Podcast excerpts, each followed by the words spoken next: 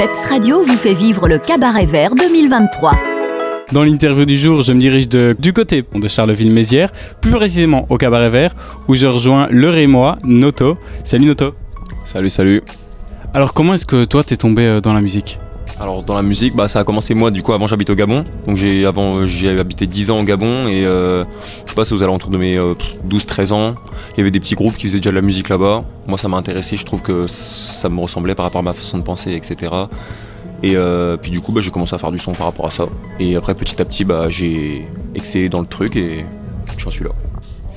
Tu as participé au tremplin Carto Blaster J'imagine que ça a été une belle expérience et forcément un bon tremplin pour, euh, pour un jeune artiste. Comment est-ce que tu as vécu cette expérience? Alors franchement le Carto Blaster, bah déjà c'était la première fois de ma vie où je où j'allais faire un concert, enfin un concert entre guillemets, donc c'était plus un concours quoi, mais c'est bon, on, a quand même un set à faire. Euh, devant beaucoup de monde, dans des conditions euh, professionnelles, tu vois, avec une salle, une vraie salle, avec des vrais micros, des vraies enceintes, un truc qui est, qui est nickel. Et sincèrement, cette expérience-là, au début, on était 10 participants. Euh, je suis passé avant dernier. J'avais l'impression que tous ceux qui, passaient avant moi, ils faisaient que des trucs de fou et tout. Et je t'avoue que je pensais que j'allais faire de la merde. Et au final, euh, bah, je suis monté sur scène. Euh, même moi, je m'y attendais pas, mais j'ai tout retourné, tu vois. et j'ai gagné cette édition du Carto Blaster, du coup. Et puis, et ça m'a permis de comprendre que bah, j'étais fait pour ça et que je pouvais le faire, tu vois. Ça t'a amené à faire deux fois la première partie de Lorenzo. Comment, comment est-ce que ça s'est passé? Bah alors bah, du coup bah, suite à ça un jour on, il y a quelqu'un qui m'appelle pour me dire que je dois faire la première partie de Romeo Elvis de base en fait. Donc je t'avoue que petit euh, tu vois, petit tremblement et tout, je me dis oulala, qu'est-ce qui se passe et tout. Et euh, au final, ça s'est parti sur Lorenzo. Donc on a eu la chance de faire jeudi euh, sur Strasbourg à la laiterie, donc 1300 personnes. J'avais jamais fait ça de ma vie, tu vois, tu te retrouves devant 1300 personnes, c'est. Je sais pas comment t'expliquer, mais c'est un truc de fou furieux, tu vois. Et le lendemain, du coup, on l'a fait sur Reims, 1300 personnes aussi, donc on a fait sur deux jours. Donc moi, de ma vie, j'avais jamais fait de. À part le Carto Blaster, j'avais jamais fait de scène professionnelle. Là, je me retrouve à faire deux dates de fou, deux jours d'affilée. Et ça revient un peu au même truc que le Carto Blaster, c'est qu'on se rend compte qu'on est capable, tu vois.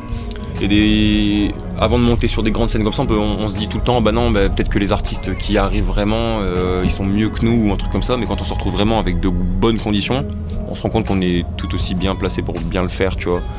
Et euh, surtout quand tu as le retour du public et que tu te rends compte que le public kiffe aussi, bah tout est gagné, tu vois.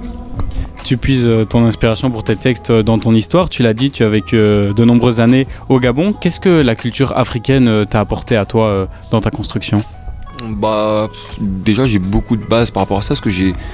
Fait de mes 6 ans à mes 15 ans là-bas, donc j'ai appris à lire là-bas, j'ai appris à écrire là-bas, j'ai euh, toutes mes années d'école, je me suis forgé là-bas. Enfin, je, même, je, pourrais même pas dire vraiment précisément ce que ça m'a apporté, tu vois, mais vu que j'ai grandi là-bas, c'est toute une culture que j'ai mélangée. Je pense que c'est comme des, par exemple, bah, des Gabonais qui ont grandi en France, qui sont grandis avec leur culture gabonaise à la maison, tu vois, quand ils sont à la maison, ça mange des plats gabonais, etc. Puis quand ils vont à l'école, c'est en France et tout.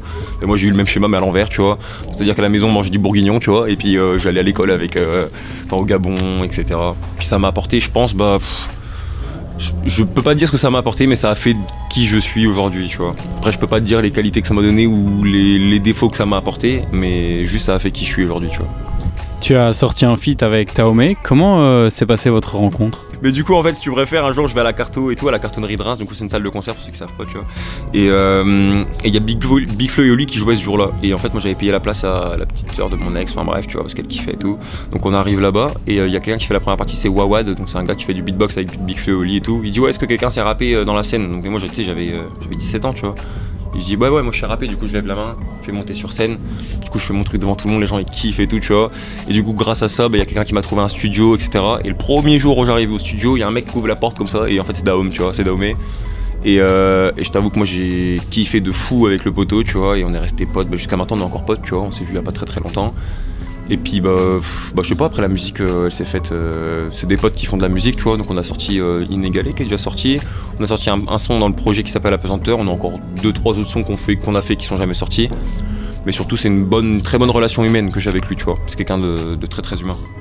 Et pour la suite, à quoi est-ce qu'on peut s'attendre de ta part? Alors là, en ce moment, je suis en train de bosser sur un projet, tout simplement.